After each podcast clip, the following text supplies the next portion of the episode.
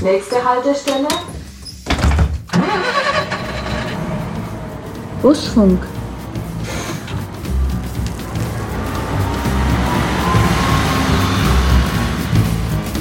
Hallo, hier ist der Markus König aus dem schönen Nürnberger Rathaus.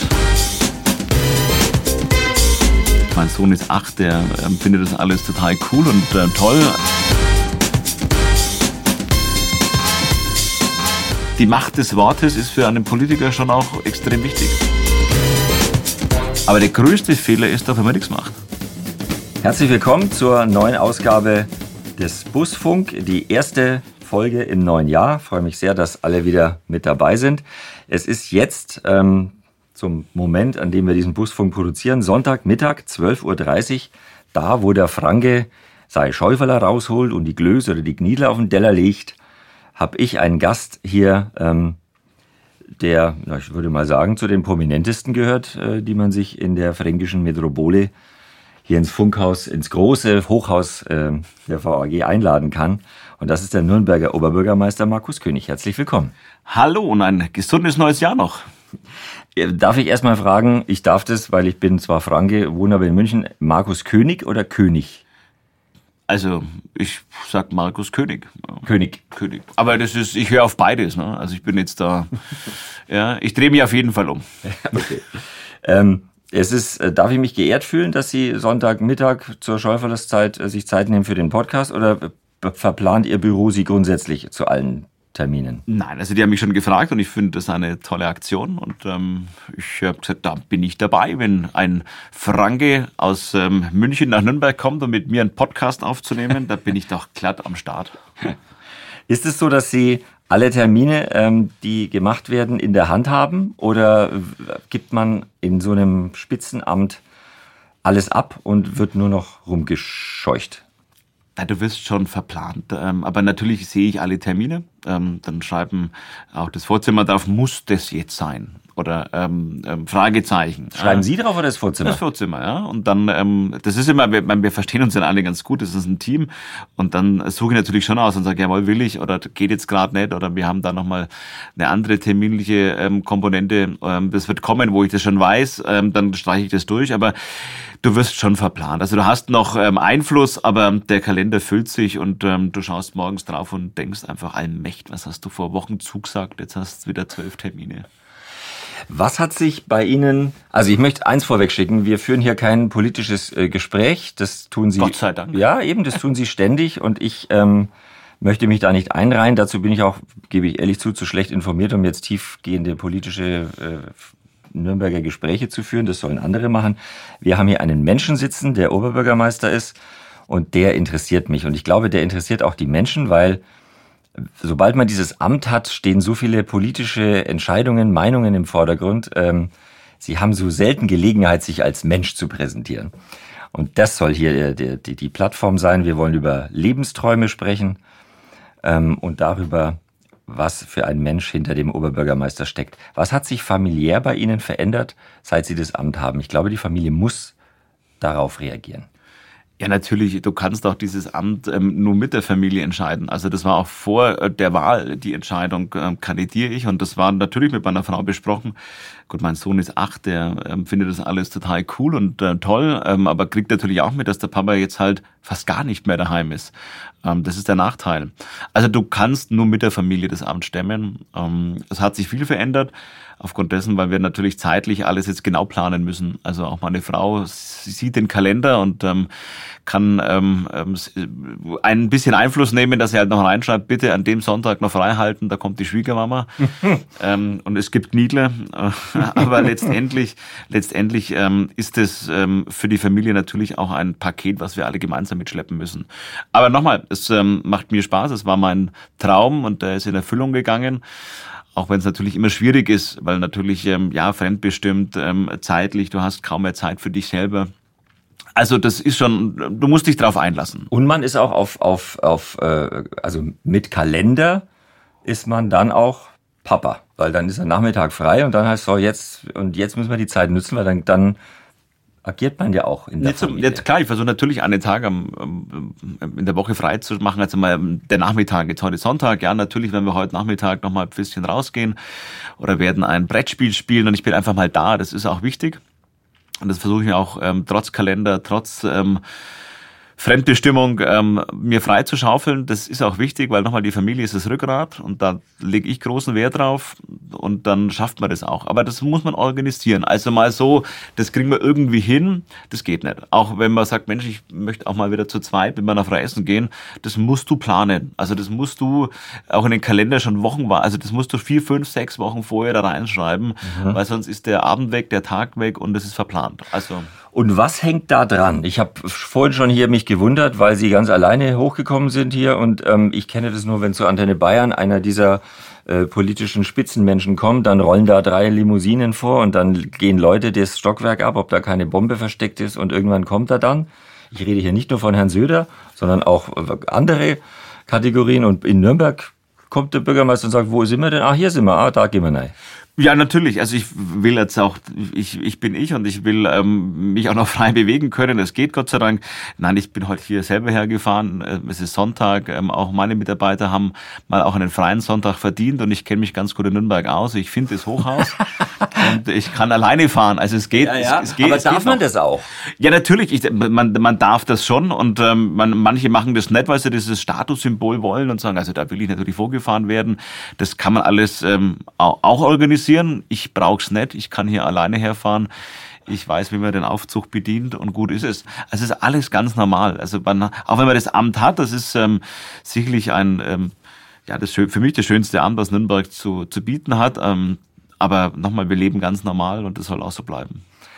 Ähm, ich, also ich liebe die Franken. Ich bin ja selber einer. Ja, Gott sei Dank. Und ich also liebe diese, diese wir können schon Rücksicht aufeinander nehmen, aber wir können es auch nicht lassen, kurz zu sagen, Herr Bürgermeister, das war nicht in Ordnung, was Sie gesagt haben gestern im Radio. Ja, natürlich, das ist direkt und die Leute schreiben mir das auch per E-Mail oder manche kennen auch meine private Nummer und rufen mich halt daheim an und sagen, hör ich mal, das hast du mal so und so gesagt, das war nicht in Ordnung.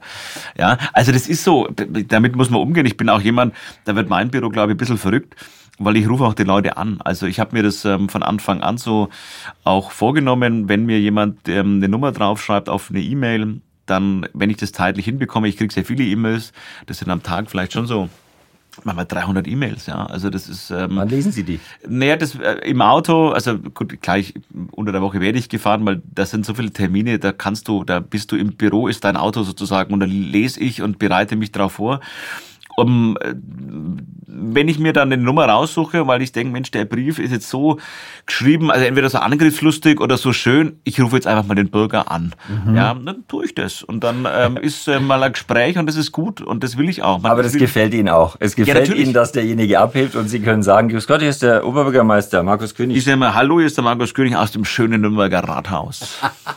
Und dann heißt es dann oft, allmächtig sind Sie es wirklich? Ja, genau. Das gefällt Ihnen. Ja, natürlich. Ja. Sage ich, ja, ja, ich bin's. Und ähm, Sie haben mir das und das geschrieben. Lass uns mal ganz, äh, ganz kurz drüber quatschen.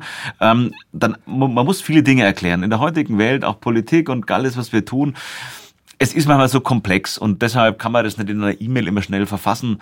Und da sind ja wieder Leute dran, die diese E-Mail dann schreiben müssen. Deshalb ich nehme die Arbeit ab, ich rufe an und fünf Minuten Gespräche sind oftmals ähm, sehr wertvoll und es klärt sich vieles danach auf. Ich schaue Sie sehr genau an jetzt in dem Moment, weil ich jetzt herausfinden will, ähm, ist das jetzt wirklich so, dass der Bürgermeister da anruft, weil er sagt, das mache ich gern? Oder ist da nicht politisches Kalkül dahinter? Weil Sie wissen natürlich, diesen Menschen, den Sie angerufen haben, der potenziert diese Botschaft. Mich hat der König selber angerufen in seinen Umkreis. Diese Stimmen sind sicher. Ne, das ist beides und das gebe ich auch offen ehrlich zu, weil ich weiß, das ist natürlich eine Wertschätzung und das meine ich aber auch so und ähm, das weiß ich auch, dass es sich rumspricht, soll sich auch rumsprechen, ich will wiedergewählt werden. Das ist auch kein Geheimnis, also jeder Politiker, der sagt, nee, das will ich nicht, also es Quatsch. Also jetzt ähm, bin ich auf sechs Jahre gewählt, mir macht das Spaß. Also natürlich arbeite ich dran, dass ich das Amt weiter ähm, führen darf. Und ähm, nochmal, mein Job ist es, eine gute Politik zu machen, die Leute zu begeistern. Und wenn ich dann auch mal anrufe und das dann auch so tue, dass ich die Menschen dadurch begeistere, dann ist es ja kein Fehler. Vergleichen wir mal, Sie haben vorhin von sich aus gesagt, ähm, das war mein Traum, Oberbürgermeister zu werden. Meiner war es, Busfahrer zu werden und Radiomoderator. Ich sage jetzt mal beides geschafft. Beides geschafft, aber auch das nicht so schwer wie Bürgermeister, Oberbürgermeister zu werden. Es gibt mehrere Radiomoderatoren und es gibt aber nur einen Nürnberger Oberbürgermeister. Wollten Sie Politiker werden? Traummäßig als Kind oder Nürnberger Oberbürgermeister? Das ist ein Unterschied. Das stimmt. Also natürlich, man ist in die Politik gegangen, einfach mal zu sagen, hey, das macht mir Spaß, irgendwas zu bewegen. Und ähm, das, ähm, ich bin damals in die Junge Union eingetreten, habe davor mir aber auch alle anderen angeguckt. Das glaubt mir immer keiner. Aber ich war wirklich mal bei den Jusos. Ich war auch mal bei den Grünen ganz am Anfang und habe mir das angeguckt. Das war halt mir, irgendwie hat mir das nicht zugesagt. Und dann waren es die Leute, die halt bei der JU mich dann ähm, begeistert haben und ich bin dabei geblieben ich war eigentlich jetzt nicht der, der gesagt hat, ich will da Politiker werden. Mit der Zeit macht es mehr Spaß und du gewinnst an Freude, weil du siehst, du kannst was gestalten. Und dann war schon der Traum, vielleicht noch mal politisch dann nochmal auch in die Berufspolitik zu gehen. Was es dann wird, ob Landtag, Bundestag, OB, das wusste ich damals auch nicht. Und ähm, wo sind wir jetzt damals? Also in welchem? Ne, das war so, in da war ich so Mitte 20. Aha. Ja, Mitte 20. Und dann hat sich das ergeben, dass ich für den Stadtrat kandidiert habe. Ich war damals mit der jüngste Stadtratskandidat der CSU. Ich war 27 und bin gewählt worden. Mhm. So, ja, und dann hat es mir Spaß gemacht. Ja, und dann habe ich weitergemacht. Und ja, dann öffnet sich halt irgendwann eine Tür oder du musst halt dann bereit sein und dann hat sich die Tür geöffnet mit dem Oberbürgermeister und ich ähm, habe das wahrgenommen und die Bürger haben mich dann gewählt. Mhm. Aber da, da kommt immer, das ist Glück. Das ist die richtige Zeit am richtigen Ort, die richtigen Themen, die richtige Person. Das ist alles, ähm, Mali hat nicht mehr kandidiert. Also das sind natürlich auch viele Faktoren, die dazukommen. Ja, ja. So, das ist, und zum Schluss sagt man, ja, es hat funktioniert. Sie waren 20, 25, als dann dieser Traum entstand, Mensch, politisch passiert was, dann kann ich auch Oberbürgermeister werden. Das klingt jetzt vielleicht wie ein Traum, aber das ist erreichbar. Ich war ja fünf und, oder sieben und wollte Busfahrer werden und Radiomoderator. Was wollten Sie da werden? Puh, das weiß ich schon gar nicht mehr. Also ich, ich wollte mal eine ganze Zeit lang wollte ich Lehrer werden ähm, für Sonderpädagogik. Also das war irgendwie, das war so ein, eine, eine Zeit, weil ich hatte zwei, drei ähm, Bekannte, wir hatten Bekannte, die hatten eine, ähm, ein Handicap und ich habe mich immer gerne mit denen beschäftigt und ähm, ich war einfach so, ich möchte irgendwas äh, Soziales auch ähm, tun. Aber dann bin ich davon weggekommen, weiß auch nicht wieso.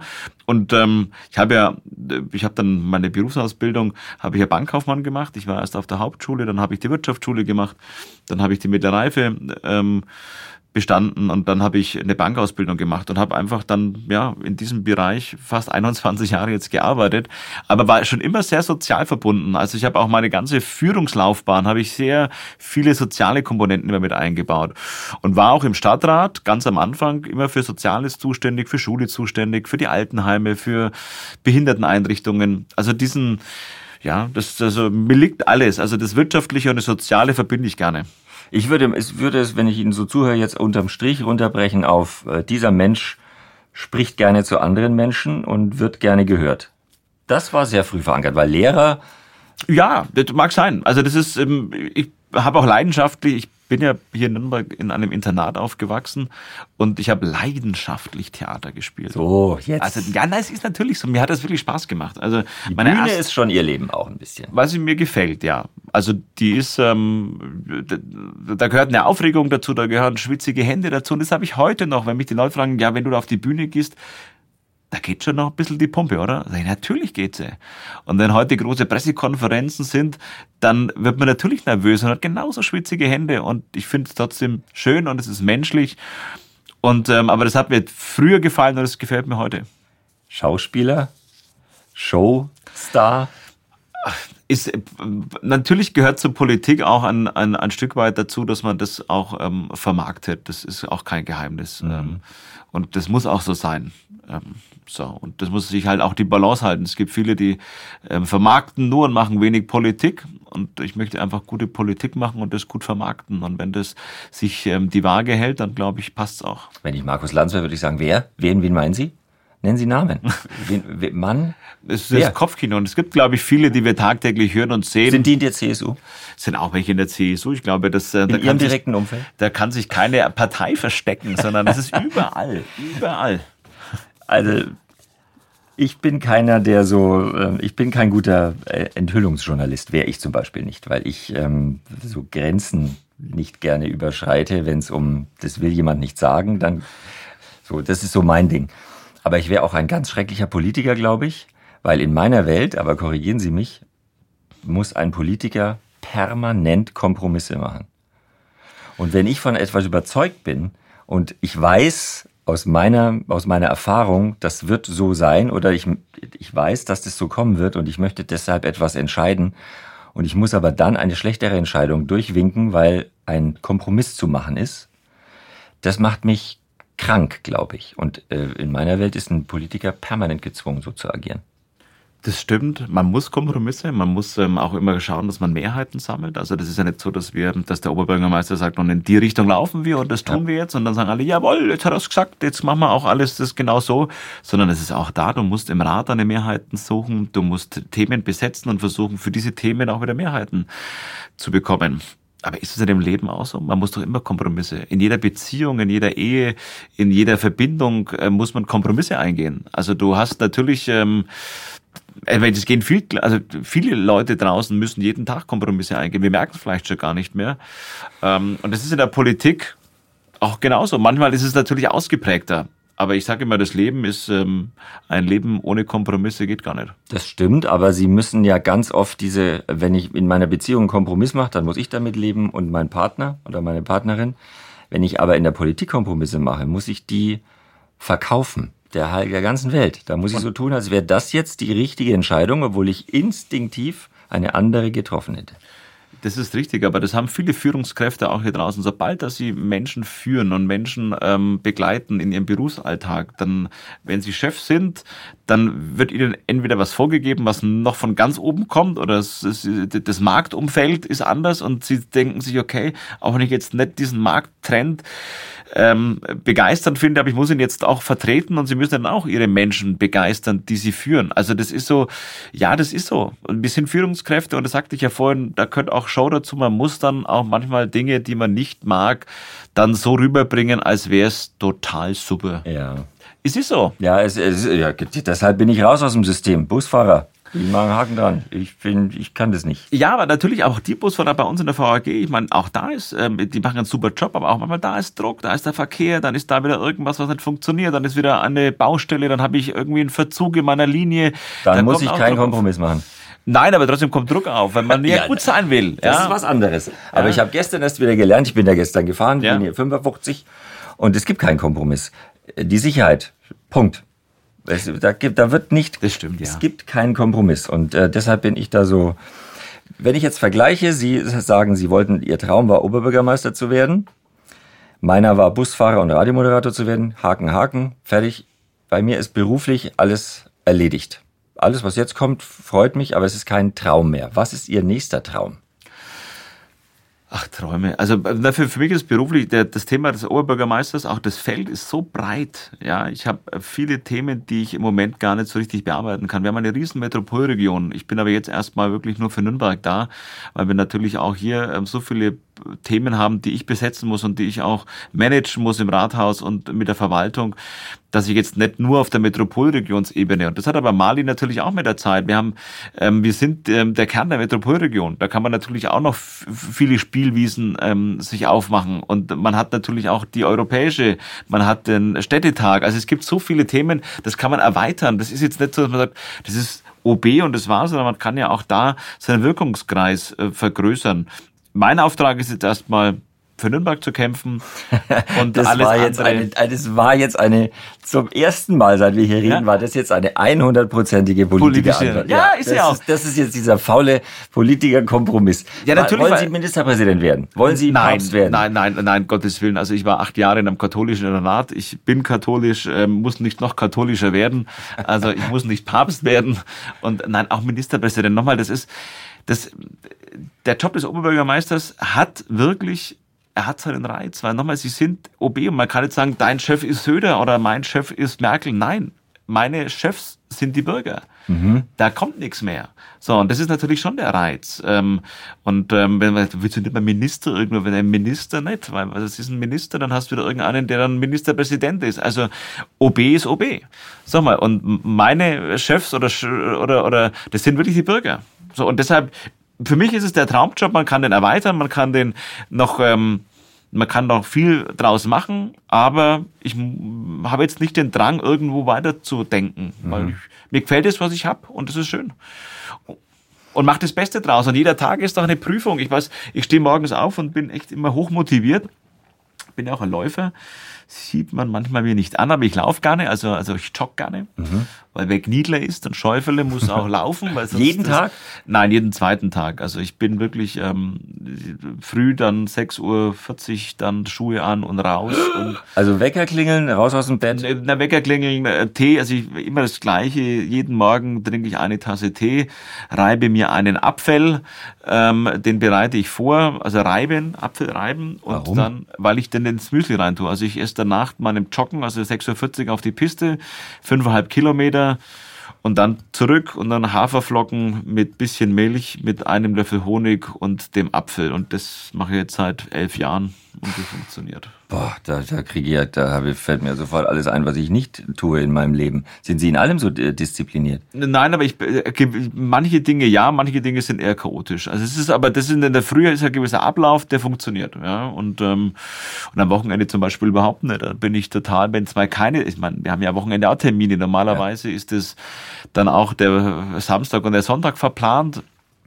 Aber wenn mal kein Termin ist und einfach mal liegen bleiben oder dann den Bademantel anziehen und dann in der Früh einfach mal die Brötchen für die Familie holen, das finde ich schon auch schön, weil man, ich bin dann der, der schon aufsteht, ich decke dann den Tisch, hole die Brötchen und am Wochenende dann sündige ich, weil ich bin ein totaler Fan von einer Blutwurst zum Beispiel oder von einem Rodenbresser, weißer Da schießt mir gleich das Wasser ein. Aufhören, aufhören, aufhören. Ja, ich liebe sowas auch. Ja, und das ist, also das ist, kann ich morgens essen. Meine Frau wird wahnsinnig, ähm, weil die sagt, du kannst doch nicht in der Früh schon einen roten Bressack essen. Ich schon. ja, und schön ist es und gut ist es. Also da brauche ich keinen Apfel reiben. Das mache ich unter der Woche. Sind Sie eitel? Ja, schon ein bisschen, natürlich. Also Dann muss es Sie stören, ähm, ähm, konfrontiert zu werden mit der Aussage, also der Herr Dr. Mali hat es ja immer so ge gemacht. Ja, natürlich. Ähm, und das ist der Doktor, der, das war der Uli und ich bin der Markus. Ja, und dann der Uli hat es so gemacht und der Markus macht es so. Auch ja, aber gut. der war schon, der war schon eine präsente Figur. Das war jetzt kein Politiker, der farblos war, sondern der Mali hat sich halt da was äh, erschaffen durch ja, aber seine was Eloquenz. Weil, genau, er hat natürlich unglaublich gut reden können, keine Frage. Ähm, aber er hat es und da, das teile ich mit ihm, glaube ich, er ist sich authentisch geblieben oder er ist sich auch, also er ist seiner Linie treu geblieben. Und das versuche ich auch. Mhm. Ähm, das ist manchmal echt schwer, weil du hast so viele, die da reinquatschen und ähm, versuchen dir auch was anderes drauf zu drücken manchmal. Mhm. Da musst du standhaft bleiben. Aber ich glaube auch er ist ein bisschen eitel, ich bin eitel, jeder ist vielleicht ein bisschen eitel, ist dann halt Schlimmes. Also ich nochmal, für mich ist so, auch Politiker können authentisch bleiben und wenn man sich verstellt, und das habe ich relativ zügig mitbekommen, wenn sie am Tag zwölf Termine haben und manchmal wirklich getriebener sind, mhm. sich dann noch zu verstellen, das halten sie nicht durch und sie machen sich innerlich, also glaube ich, irgendwann kaputt. Und deshalb bin ich so, wie ich bin. Ich mache Fehler und ähm, aus den Fehlern muss man lernen und gut ist es, ja. Und wann ähm, kommt dieses, äh, diese Einstellung dazu an diesem Amt? Weil Sie haben schon vorhin erwähnt, ich möchte es natürlich bleiben. Warum eigentlich? Es könnte ja sein, dass Sie sagen, ich war Nürnberger Oberbürgermeister, das war ein Ziel und ähm, wenn das nächste Mal ein anderer gewählt wird, ist auch gut, dann mache ich was anderes. Dann ist es so. Also klar, also im Moment, das ist ja heute unser Gespräch an einem Sonntag, sage ich, ja, ich ähm, will das weitermachen und mir macht das wirklich Spaß und das ist ähm, meine Aufgabe und ich brenne dafür und das merken, glaube ich, auch die Leute. Und ähm, wenn das dann anders kommt und ähm, dann ist es so. Also du bist auch, dieses Amt ist auf Zeit, das muss dir mhm. klar sein. Wenn du das beginnst, auf diese, auf diese Reise, wenn du dich darauf begibst und tust es, dann weißt du, irgendwann hat es ein Ende. Und dann gibt's was Neues. Also mein ganzes Berufsleben war bisher so, es ist gekommen und ich habe das zu 100 Prozent gemacht und wenn was anderes dann da war, dann muss man sich halt umstellen. Nochmal, auch ich muss mich verändern jeder von uns muss sich jeden Tag ein bisschen verändern. Ja, ich habe das vorhin auch, wie wir nochmal im Zweigespräch waren, wenn du dich nicht veränderst, wirst du verändert. Ja. Also wir müssen uns selber immer ein bisschen auch auf den Weg begeben und der Uli Mani zum Beispiel war ähm, vor 18 Jahren nicht so, wie er jetzt ist. Und man kennt ihn aber nur so. Also er hat sich ja auch entwickelt. Das Amt entwickelt dich, aber du entwickelst auch das Amt.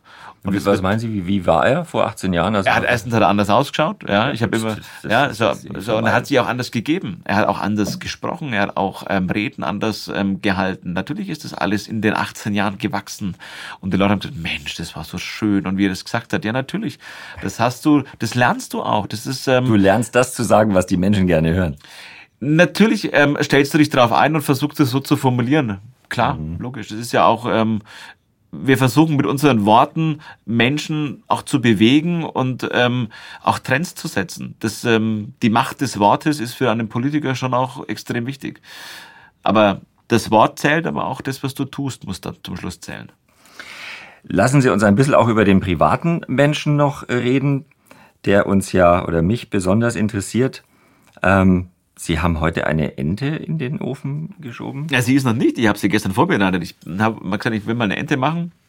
Ich habe aber Entenbrust und die habe ich gestern Abend schön eingelegt. Also ich habe die dann eingerieben mit ah, Salz, Pfeffer, Kümmel, ja, ganz wichtig. Und ich verwende tatsächlich, ich mag das, ist ein Brathähnchengewürz und das, da reibe ich das schön ein. Und sehr viele Zwiebeln und die schmeiße ich alle in den Topf rein und dann lasse ich das über Nacht ähm, ruhen.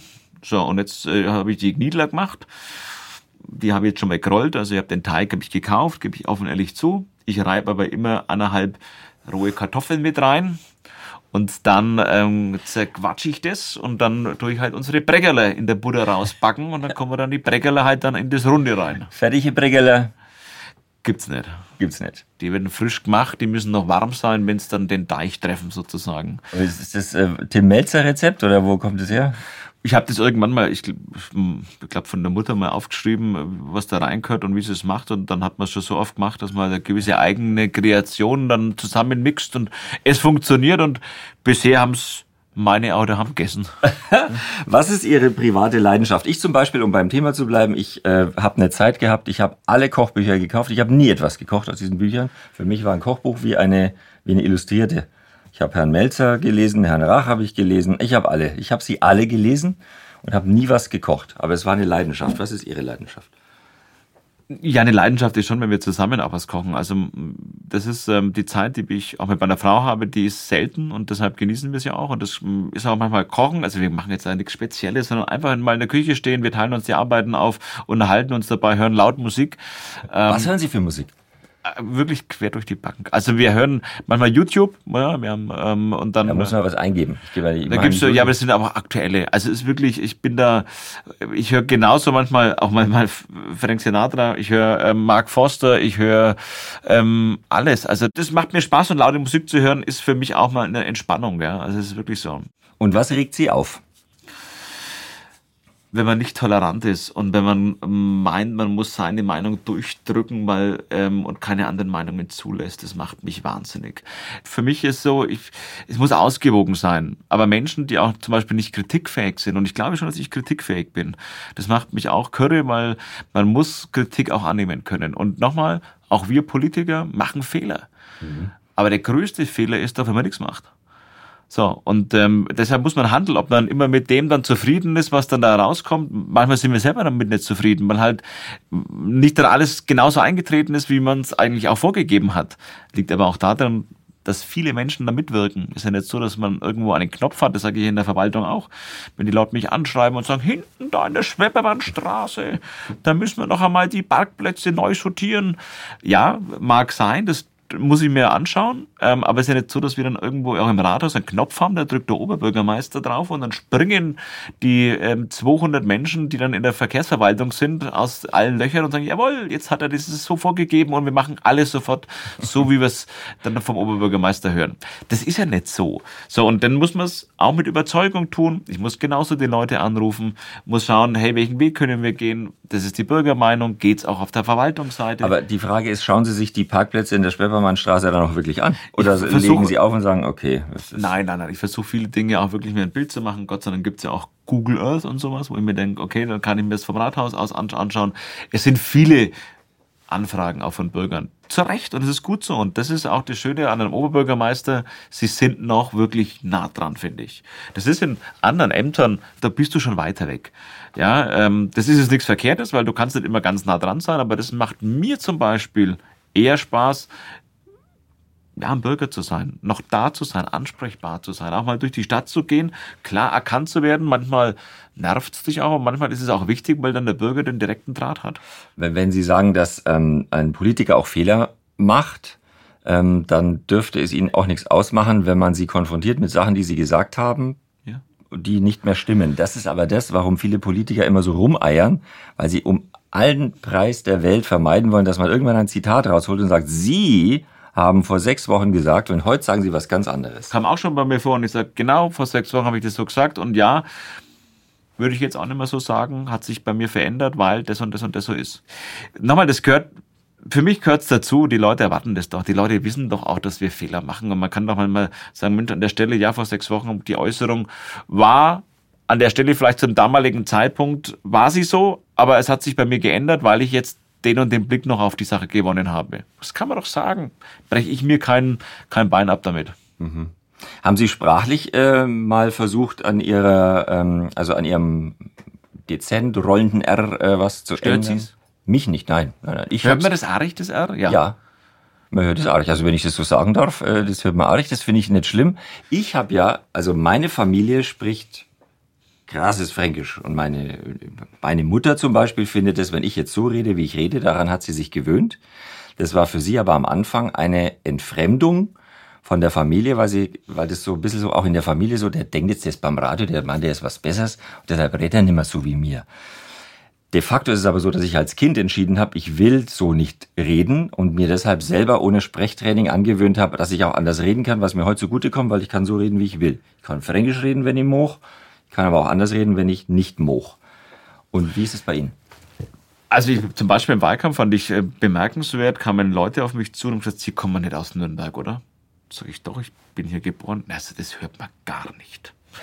Das hört man gar nicht. Sag ich doch. Also ich kann mich auch einstellen. Oder Aber warum haben Sie gefragt, ob es mich stört oder warum, ob man das R hört? Wollen Sie es vermeiden? Nein, ähm, ich, ich stehe dazu. Also nochmal, das ist ähm, auch, ich habe zum Beispiel mein erster, was ich heute noch, mein erster Antrag als junger Stadtrat war, ähm, das Thema Dialekt in der Schule. Und ich habe damals gefordert, es gibt in Oberbayern, glaube ich, hat man das mal, war damals auch im Radio, dass es ähm, wie Kurse gibt an Schulen, wo man Oberbayerisch lernt oder dann nochmal vertiefen kann. Und das fand ich interessant, habe ich gesagt, ja, wenn das die Oberbayern können, dann müssen wir doch das in Franken auch können. Und dann habe ich damals in Nürnberg den Antrag gestellt, Fränkisch in Nürnberger Schulen, ja, als Wahlfach. Ja. Ja, ähm, ist jetzt noch nichts draus geworden, aber man bleibt ja, man bleibt, man bleibt auch den Dingen äh, hinterher. Also vielleicht kommt ja noch mal irgendwann, aber man lernt ja trotzdem dazu, wer sprachlich, also auch das, das, das Thema Dialekt fördert ja auch. Also wenn die Kinder, äh, das ist ja fast schon zweisprachig aufwachsen, also den Dialekt und die ähm, hochdeutsche Sprache, dann ist man ja schon mal zweisprachig ganz gut und dann ist man vielleicht für die dritte Sprache Englisch, Französisch, Latein Ich hänge fest, Wahlfach in den Schulen äh, Nürnberger Dialekt. Und jetzt alle Gniedle. Genau, Allmächt. Und immer das, immer beim All ganz weit Genau. von die Zunge. Ach Gott, nein, man muss, also es ist ja auch manchmal, das ist ja, ähm, aber es gehört dazu, oder? Ist da, der, der Dialekt ist doch eine gewisse ja, Zugehörigkeitsgefühl. Und ich war Ich Urlaub, liebe das. Ich persönlich liebe Dialekte, nicht nur das Fränkisch. Das was das Schöne war, ich war mit meiner Frau, waren wir ähm, in, in, in der Mecklen, oder an der Mecklenburgischen Seenplatte. Wir waren auf einem Marktplatz gestanden und wir haben miteinander gesprochen und dann dreht sich eine Frau um und sagt, Sie kommen aus Franken. Sag ich, jawohl. Und dann schaut sie und sagt, ich glaube, Sie kenne ich aus. Sag ich, jawohl, kann sein. Sie sind doch der neue Oberbürgermeister. Sag ich, das bin ich. Ja, ich habe Sie gleich an Ihrer Sprache erkannt. Ja, es ist natürlich, man outet sich da auch. Gehört zu uns dazu. Aber wenn Sie jetzt ähm, vorhin Kniedler, ja, ich meine, wir essen ja, unsere Kniedler, das sind ja unsere, also wir essen sehr leidenschaftlich. Aber wenn Sie jetzt in München sind, ja, gibt es ja nur diesen Semmelklos, ja. Was ist dann jetzt lieber Semmelklos oder Kniedler für den Herrn Meixner? Das, der Gniedler ist der Gniedler und der Gniedler ist immer kein Semmelglos. Aber was ist besser? Was ist er denn? Das, was ich als Kind äh, gegessen habe und das, was ich, wenn ich heimkomme, gibt meine Mutter, wenn sie mir eine Freude machen will, sagt, es gibt Gniedler, Sehr gut. wenn ich in Nürnberg bin. Und dann sind das Kindskopfgroße, riesige Dinger. Ähm, die macht, glaube ich, aus einem Klosteich drei. Sie machen heute zu Ende. Ja, heute waren es, glaube ich, ich habe sechs rausgeholt aus dem Ganzen. Ja, aber kommt da Kartoffeln rein. Also meine Mutter macht doppelt so große Kniedler wie der Bürgermeister. Ähm, Und das ist ähm, für mich was wie Heimkommen. Das gibt's ja, ja in, in München nicht wenn die so Kniedler machen, dann sind es zwei so Schusser irgendwie und die sind hart und da ist nichts genau. drin und so. Das ist, nee, nee, da, da bin ich schon sehr ich sage, Wir sind eine Genussregion und da sind wir stolz drauf. Ja, das absolut.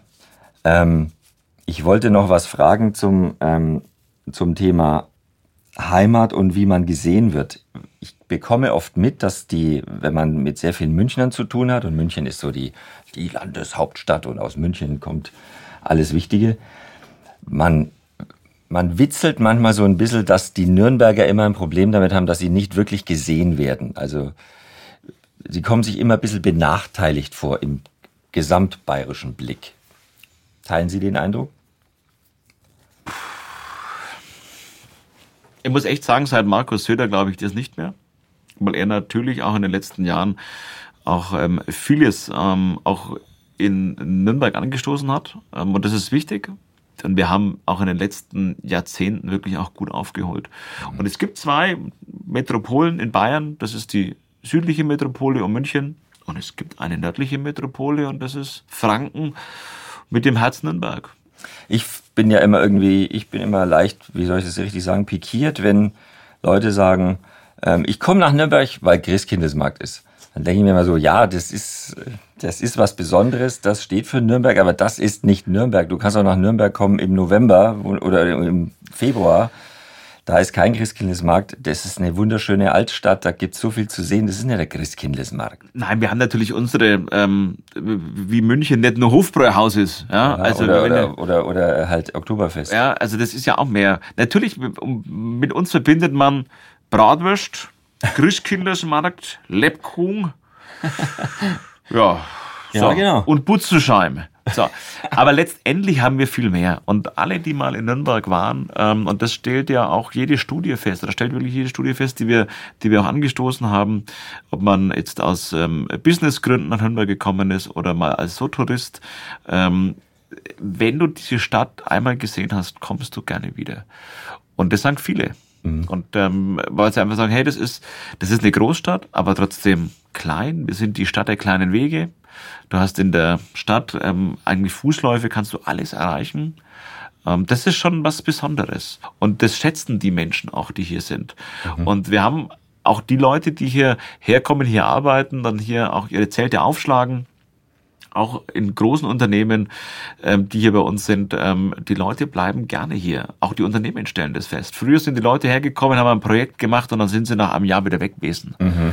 Und viele Unternehmen kommen jetzt zu mir und sagen, hey, wir würden gerne in die Region mehr investieren. Wir würden in die Stadt auch Geld investieren, weil wir merken, dass die Menschen, die bei uns anfangen zu arbeiten oder woanders herkommen, die wollen hier bleiben. Ist es so, ja? Ja, die wollen hier bleiben. Also wir haben zum Beispiel auch große Sportartikelhersteller, ja, die sind tatsächlich gewillt, ähm, jetzt auch wieder viel mehr in die Region zu investieren, weil die Menschen, die bei denen arbeiten, die bleiben hier, die verlieben sich, die wollen hier ein festes Haus, feste Wohnung sich zulegen und wollen hier bleiben. Dieses ich komme mal und gehe dann wieder ist nicht mehr so. Mhm. So, und das ist schön, weil wir profitieren davon, aber auch müssen wir aufpassen. Auch das habe ich immer gesagt, Wachstum wird auch seine Grenzen haben. Wir können nicht bis in die Unendlichkeit wachsen. Bevor wir jetzt doch in eine politische Diskussion, ich müsste jetzt schon ganz viele kritische Nachfragen stellen, mache ich aber gar nicht. Ich möchte noch von Ihnen wissen, wann sind Sie das letzte Mal Bus gefahren? Das letzte Mal Bus gefahren, das ist schon ein bisschen länger her. Das letzte Mal U-Bahn bin ich letzte Woche gefahren. Also ich Warum fahren Sie keinen Bus? Weil ich gerne U-Bahn fahre zum Beispiel und jetzt der Bus tatsächlich für mich jetzt ähm, jetzt nicht so, äh, da fahre ich länger. Also ich fahre, wenn ich von daheim mit dem Bus fahren würde in die Arbeit, was jetzt schwierig ist, weil ich habe zu viele Termine, dann bin ich länger unterwegs. Ich laufe lieber ein Stück bis zum Nordostbahnhof, steige in die U2 und fahre ganz schnell Richtung Innenstadt.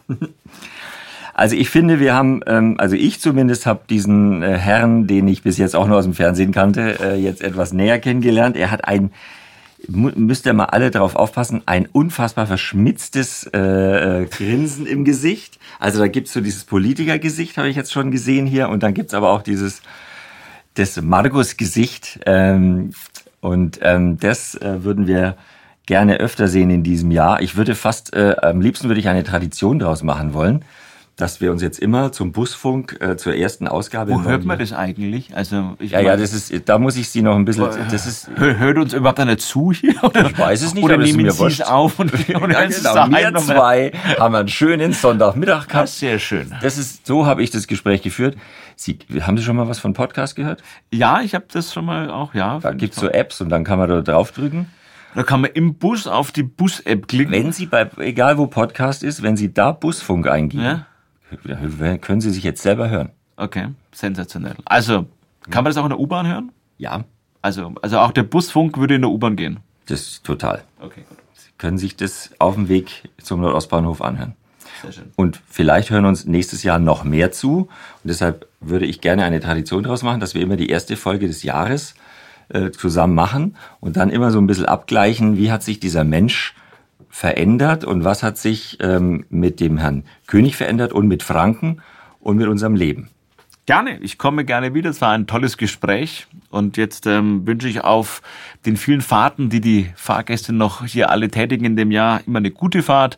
Danke, dass Sie mit der VAG fahren, weil ich glaube, das ist auch wichtig. Wir müssen ja den öffentlichen Nahverkehr auch fördern, Herr Meixner. Unbedingt, auch meine, meine Zukunft. Ich drehe kürzer als Moderator, ich fahre jetzt dann mehr Bus, also bitte fahrt alle öffentlichen Nahverkehr, äh, das ist meine Zukunft. So ist es, genau, und da kann man uns ja auch anhören. Also ich komme gerne. Eine letzte Frage und mit der möchte ich diesen Podcast schließen. Das Jahr 2020 ist das Jahr, das Corona gebracht hat und das Jahr, das Sie zum Nürnberger Oberbürgermeister gemacht hat. Was wird in der Nachbetrachtung den größeren Stellenwert einnehmen? Corona ich glaube, man wird das Jahr 2020 immer auch mit Corona verbinden. Man wird aber dann vielleicht im zweiten Gang sagen, da ist einer gewählt worden, der hat es, glaube ich, auch nicht schlecht gemacht die letzten Jahre.